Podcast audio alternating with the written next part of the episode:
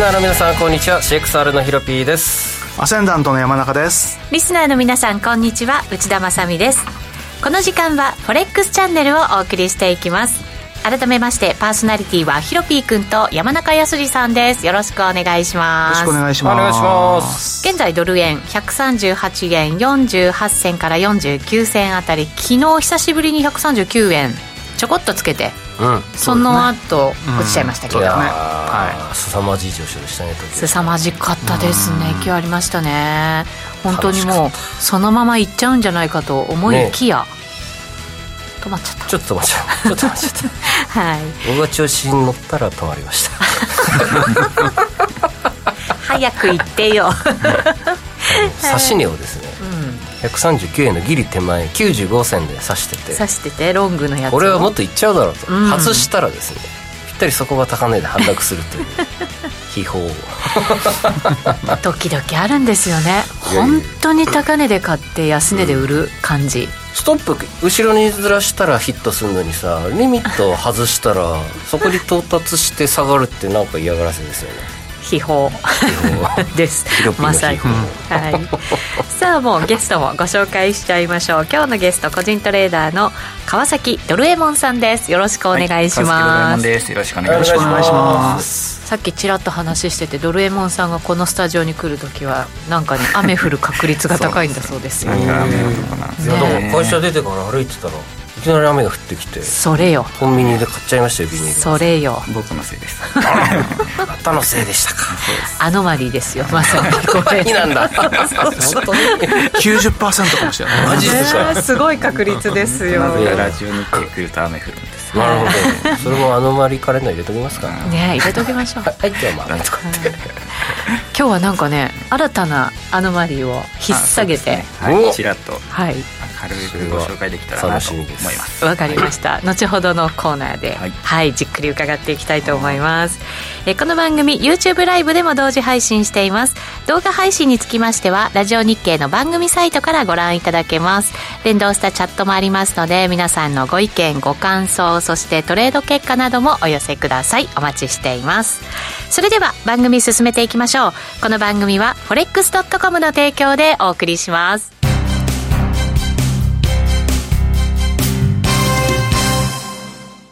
ここで forex.com からのお知らせです。日経平均、ニューヨークダウ、ナスダックなどを対象に投資ができる forex.com の株価指数。CFD や話題のノックアウトオプションで取引いただけます。主要17銘柄を数千円から、売りからも買いからもお取引可能。詳細は forex.com を検索。FX、CFD 取引及びオプション取引は、元本及び収益が保証されているものではありません。FX、CFD 取引は、レバレッジを利用して取引代金に比較して、少額の証拠金で取引を行うために、相場の変動による価格変動や、スワップポイントの変動により、思わぬ損失が発生する場合があります。お取引の前に契約締結前交付書面などを必ず熟読し、取引の内容、危険性などをご理解いただいた上で、ご自身の判断と責任にてお取引ください。ストーン X フィナンシャル株式会社金融商品取引業関東財務局長金賞第291号。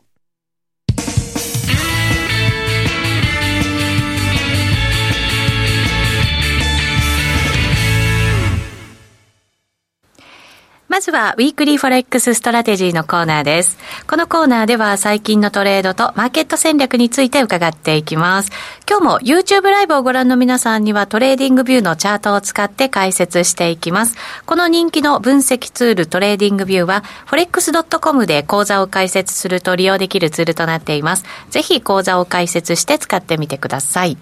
それでは、ヒロピーくん、ドル円からいきましょうか。はい、えー、チャートを出していただけますでしょうかはい、現在138円51銭あたりでの推移となっています。はいそうですね昨日139円を瞬間つけつけたぐらいジャストつけたつけないぐらいですね、うん本当はワンタッチでしたいね。うん僕が鬼買いしてますドル円お願いしてます。鬼買いしましたはい。結勝ったなと思構ったね高いところでも買って、その後も買って、そうですねまあこなこ感じのですねレンジでも買ってますしあ下でもね月曜朝一はもう絶対買うって決めてたので、もう昨日の8時前に買ってはい。東京オープンでも買ってで調子に乗って夕方買 ってその上だけは138円の75銭ぐらいのやつはひひ引っかかりました引っかかってが大体まあ137円後半と131円前半の強気ポジは持ってるので、まあ、あとお祈りするだけみたいな感じでござい ます祈るだけトレード来ましたはいお祈り がとはいこれ買うと決めていたって先週もヒロピー君もドル円買いって言ってましたけど、うんうん改めてそのなんか理由をもうやっぱり来年あのパウエル議長が金融緩和なんか期待するなぐらいなと思ったので、まああれが一番大きいですよねジャクソンホールではいはい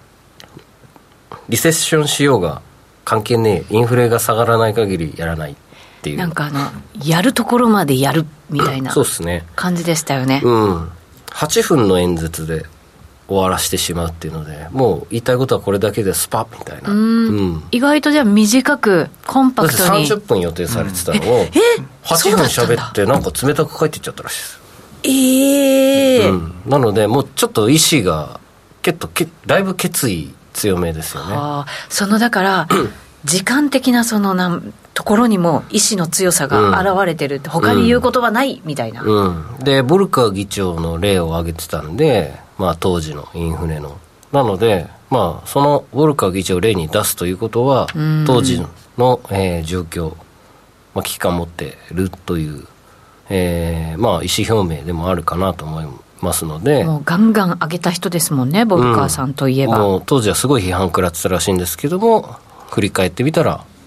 あれがあったからこそ80年代90年代の上昇があったと、はいまあ、なのでまあそういう時期なのかなと思いましてもうドル円150円手前まで追い込むんじゃないかなって僕的には勝手に思ってますうもんん一段と金利差がね開きますよというそうですよね、はいだってもう金利ね山中さんさすがに開きすぎなのでもう中長期の本当にでかいプレイヤーが動かざるを得ないぐらいの、えー金利水準金利差日米の昨日なってきたと思うんでのアメリカも3.1乗せてきましたね、はい、うん2年債でもだってうん3.43.5なのではいもう政法とか外債投資するしかないでしょうさらにどうせ円安になるんだし、っていう脳でいるはずなのでそういった人たちが普段動かない人たちも動くだろうと僕は考え始めたのでうん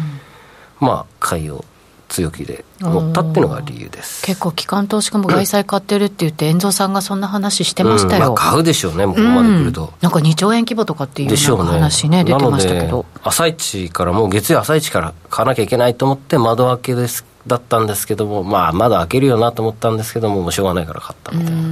それでも色勢いつきましたからね、うんまあもう断続的に買ってたんでしょうねとりああー確かにそう思った人たちがはいガンガン買ってというところで、139円まで来ての今の動きですけど、これもだから一旦の調整えずうんそうですよねこのもみ合いが調整じゃないですかねはい僕的にうん勝手なあれですけどまあ勢いがあった割にそんなに幅下がってないよっていう感じですかね、そう明す日るとのロンドンフィキシング、うん月末のフローを終えて雇用統計を終えて動き出すのかなと、うんで仮に雇用統計がいい場合はまあ上がるかなと心置きなく金融引き締めできるっていう判断になるので、僕は普通に雇用統計もまた良かったらドル円を普通に買い雇用統計予想だと30万人ちょっと超える程度の、えー増加、うんで失業率は横ばいぐらいですかね、山中さん前回点で違う数字出たんですよねあ雇用統計確か50万超えてなかったですごく強い数すっ字けが出てそうですよねだからもうあの過去最高を超えてるそんうでで、すね今回マイナス1万4000とかにならなければマイナス過去うん、マイナス1万4000だと過去最高を割り込んでくるんでなるほどあそうかそうかあれですねコロナショック後コロのナショッ雇ク用をそう全部埋めたんでしたコロっけナショック前のあの要はそうなんだ総雇用者数っていうのがあってその本来総雇用者数が存在してその総雇用者数の前月比が雇用統計で発表されるだけなんで今総雇用者数ってアメリカ史上最高なんですよへだえからそこをもう、あの史上最高じゃなくすには今回もしマイナス1万4000って出たら、史上最高ではなくなるけど、うんまあとりあえず今史上最高なのでまあどうでしょうね、うんよほど変な数字が出るかっていうとまあないだろうから、まあそうですねいった意味ではまあどんな数字が出てもプラスなら強いですよ、っていうかまあ予想通りでも十分ですねあ漫ー画家回答ですねそうですねうん予想通りじゃあ予想通り利上げされるねっていう確かにね、うん、じゃあドル円買いですようんね、そうだものすごいだから激減じゃなければね、うん、そう激減じゃないマイナスまあないでしょマイナスいくらなんでもだ多分からそれはだから心配はしてないんですけど、ただまあ予想通り利上げするっていうことイコール僕ちょっと株が心配だなと思うんですよねうんちょっと影響ありますかこの前もねニューヨークダウでダウ1000ドル下げましたからね週末ね、はいで今逆に為替が下げらないの下げないのと同じで株が上げないですからね、うんちょっとそれがちょっと、まあ、やや引っかかるかなって感じですよね、うんはやいっぱりまだダまウ出しておだきましょうおうありがとうございますただ昨日は落ちてないんですよね昨日はね昨日はねそれでそもう0.6%ぐらい下げてるんじゃないですか、窓開けで一回戻して、あまあこれちょっとあの CFD ちょっと戻したけども、なんでしょうがないですけどあの金曜の安値よりは低く終わってるっていう感じと、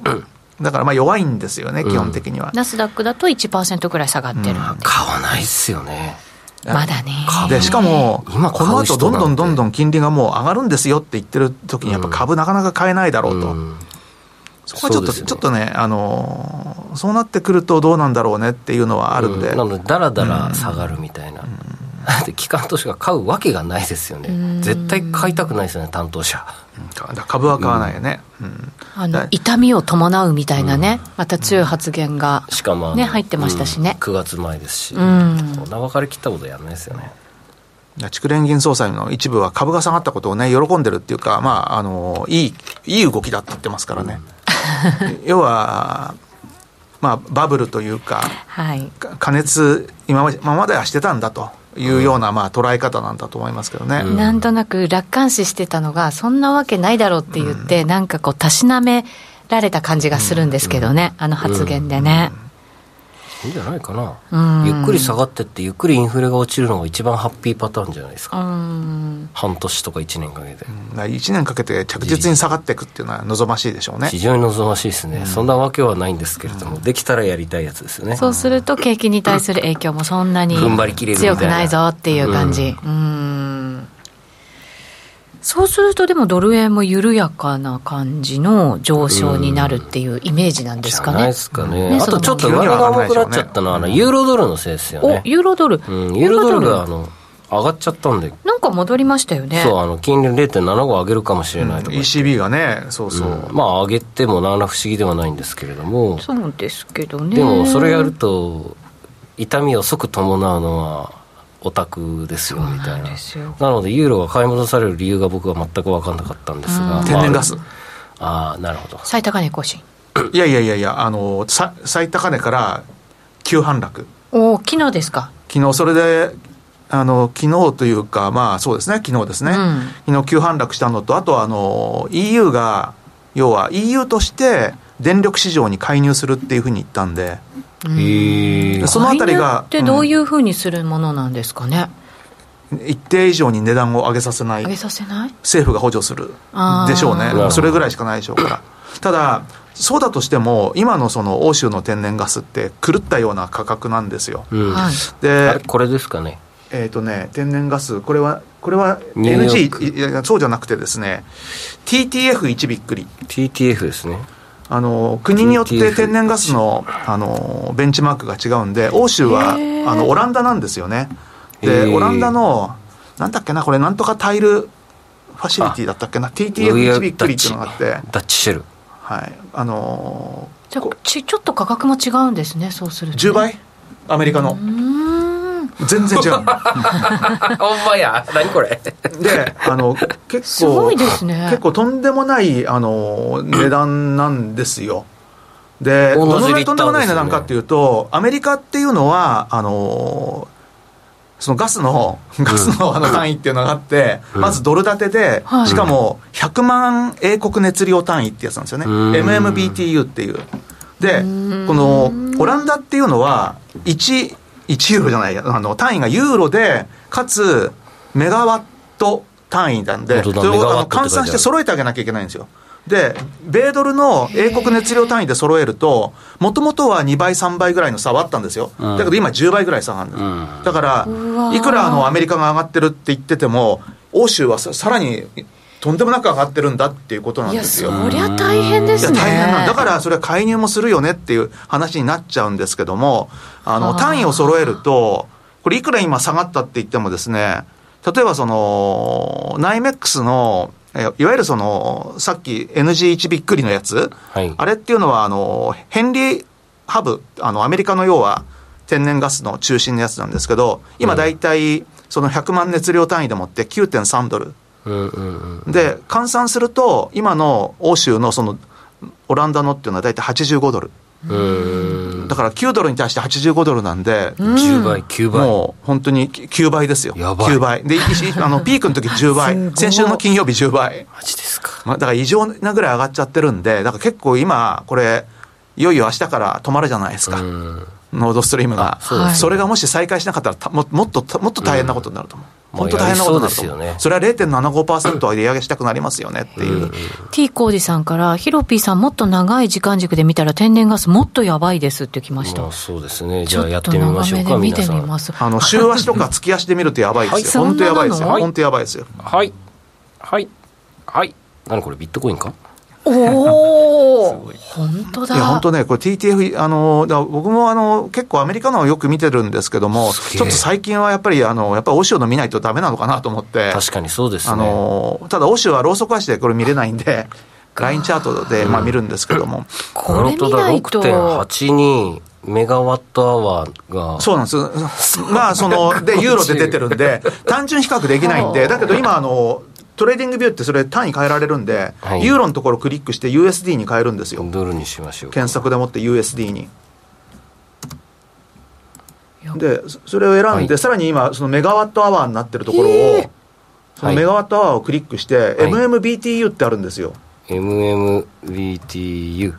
めっちゃ便利ですね、これ。そう、一番上に間違えた MMBT、 MM MMBTU ってやつなんですよ。あ、それそれそれ、これですね MMBTU。ザ・ミリオン・ブリティッシうュん、英国熱量単位って100万熱量単ユ位。ニットで、これでもって、あの、ニューヨークの天然ガスと単位が揃ったんだ なるほどですねうわーへでーだからこれにニ10ュ倍ーヨークの天然ガス重ねるといかにとんでもない価格かっていうのは分かりますよね。なるほどこれ見ないとヨーロッパの苦しみわかそんう、ヨーないロッですパ、ね。だからこれ見るとやっぱりヨーロッパ大変だなっていうか、でも、あの、一番、これ見て頭悩ませてるのはやっぱり中央銀行と、やっぱり EU だと思いますよ。だから ECB は0.75%って言いたくなるのもわかるし、まあ、電力市場に介入と言わないとこれもう、本当に革命が起きちゃいますよね、きっとね。下手な、もう下手な政治家何やってるみたいな思って。って。なるほど、わかりました。そしたらじゃあ、アメリカと一緒に利上げするんじゃなくて、本当だったらアメリカよりももっとしなきゃいけないにもいや本当ですよねかかわらず、うんこの景気の動向じゃできないよっていう。だからパウエルさんがなんか妙に高派になっちゃったからっていうんで慌てて ECB も専務理事 が我々もはもっと高派な意見を出さないとまずいぞっていういや、これ、ヒロピック今重なってるんですよね。ああの比較でね出しましたそうですよねえっとし下下張ってるのはニューヨーク天然ガスですよだからこれそうですそうですはあ。ニューヨークなんて動いてないも同然みたいに見えますね、うんこれだとね。 そうですよいや本当そうなんですよ、えーすごいであの大きな動きは確かに似通った動きはしてるんですけれどもただやっぱりヨーロッパの天然ガスはちょっと尋常ではないいや、そうですね。。尋常じゃないや、トレーディングビュー、あの、すごいねって、焼き鳥さん入れてくれました。こんな使い方ができるなんてって。 Windows のはいボ。タンがよくわかんなくなっちゃったなんはだいこれ、ヒロピックがごちゃごちゃ言っておりますが、 はい、CM 中にやっていただくことにして、ぜひぜひ、あの、このトレーディングビュー、えっ、と、フォレックス .com で口座開設するとね、使えるようになってますので、ぜひ皆さんに、えーあの使っていただければなと思います。つもさらにマニアックな使い方の研究はしてますんで、 これからどんどん出てきます、それが。はい、一旦お知らせです。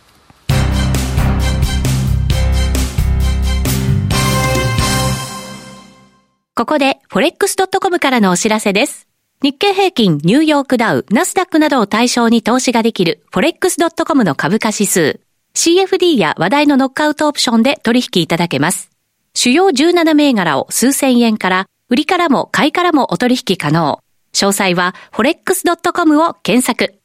FX、CFD 取引及びオプション取引は、元本及び収益が保証されているものではありません。FX、CFD 取引は、レバレッジを利用して取引代金に比較して少額の証拠金で取引を行うために、相場の変動による価格変動やスワップポイントの変動により、思わぬ損失が発生する場合があります。お取引の前に契約締結前交付書面などを必ず熟読し、取引の内容、危険性などをご理解いただいた上で、ご自身の判断と責任にてお取引ください。ストーン X フィナンシャル株式会社金融商品取引業関東財務局長金賞第291号。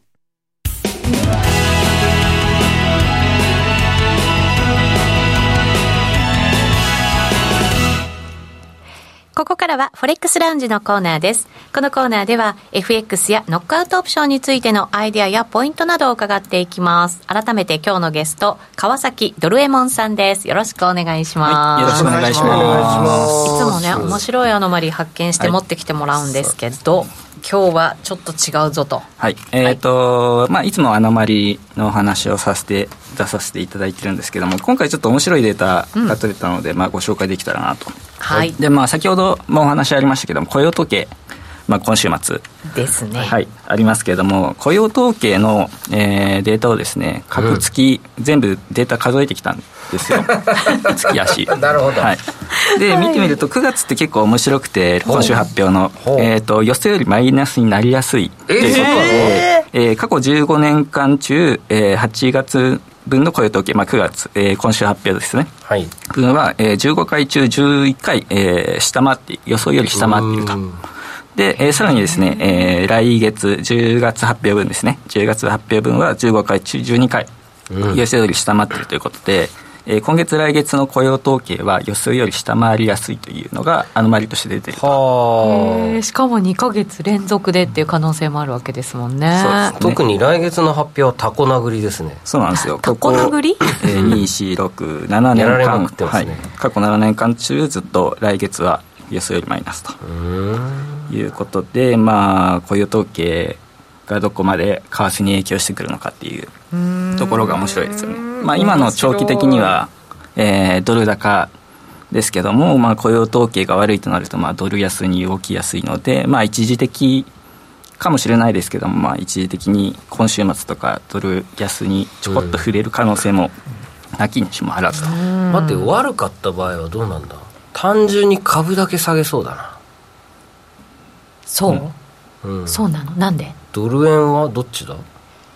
でも悪い数字だと利上げの高派的なスタンスが若干和らぐそっか、じゃあドル円も下だがからるドル円が下がるドでルス逆トのにドル株は上がるかもしれないあありますかねその引き締めペース的な感じのそうもう今思いっきり高派でみんなはどうしようっていうのがちょっと収まるかもしれない、一個それでも一時的ですけどねでもパウエル議長のなんかあの姿勢見るとね、なんか変わらなそうな気、一時的ですとか言いそうですよなんか、もうダメだみたいなね悪かった時 もうダメだっつって利上げは絶対するし経済もやっぱ弱くなってきたし、わあいや難しいな判断が、ねえ、まあ値動き判断どれだけ悪い数字が出るかっていうところもありますよね、ちょこっと確かのにマイナスだったらまああれですけど上下に動きまくるのかなうんまあ個人的にはやっぱねこの金利差ですからまあドル高のスタンスは変わらないので、まあ一時的にちょっとピコンと下下げするあーぐらいなのかなっていうそこが買いのタイミングになるとかってそうですねいう系ですか、ヒロピーさんも言ってましたけど、まあ、雇用統計開けて、うんまあ、来週からまたドル高なのかなとかも思う、うん想像は計り知れないですけど、うーん まあ、データとしては、まあ、今月とこ今週末と来月分は悪くなりやすいとなるほどいうデータが取れています、んはいうんなんでなんでしょこうれねは重要な資料ですねねはい、面白いですよね、こうやって見ると面白他いの雇用統計もまあいろいろ調べて、まあ、ちょこちょこそういう傾向が月ごとであの経済指標ですね、うんうん出てるんでまあ これからこうこういうのを発表できたらなと思ってますはい、あはい失業率もありますけど失業率はそんなにあんまり変わらない感じなんですかそうこれ失業はい率は言うほどでもない言うほどでもなかった、はいなるほどデータとしては雇用者数なんですねそうですねはい雇用者数が悪くなりやすいと、はいわかりましたということであと次の資料ですね、はいえー次はまあいつも通りっていう感じですけども冷やしの、えー陽性になった確率を、えー過去20年間分出したうんデータですね、うんうんで、えーまあ、今今日なんですけども実は今日はドル高5ドル安傾向がありまして、へええーまあ、若干ですけどね、今えー日はユーロドルの陽線確率が 19%5 ドルドルが14%とですね陽線ついた確率が低くなっているので、えーまあ、ドル高になりやすいのがちょっと少しあるかなと思うところです。はいはいで、えー9月12日もちなみにドル安傾向がちょっとあったりもしますよと感じです昨ね日はあれだったんですねドル円は上がるアノマリー強かったんですねそうですねね71%あそれは合致してますね確かねまさにねははい今い、日は下がりやすい今日は下がりやすいやや下がりやすい、はいまあ、今のとこね、えー今日明日かそうですねまあ明日はどうだろうって感じですけど、うんまあ、ロンドン勢が出てそうっきすてねどうなるかっていうところですけども、っていう感じのと、まあ、5ドル安が今週、えー今日あって、えー5ドルドルは予選確率が14%、うんでポンド5ドルは81%過去20年間ですねやっていて、えー5ドル安の傾向があるうーんということになっています、なるほど、はい、あそうとかドル円は木金は上がりやすいんですね木金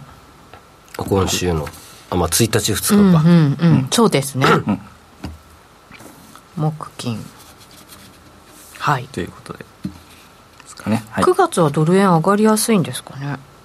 えー、と月足のデータ見るんですけど見たんですけど月足だと9月ってそんな言うほどデータ、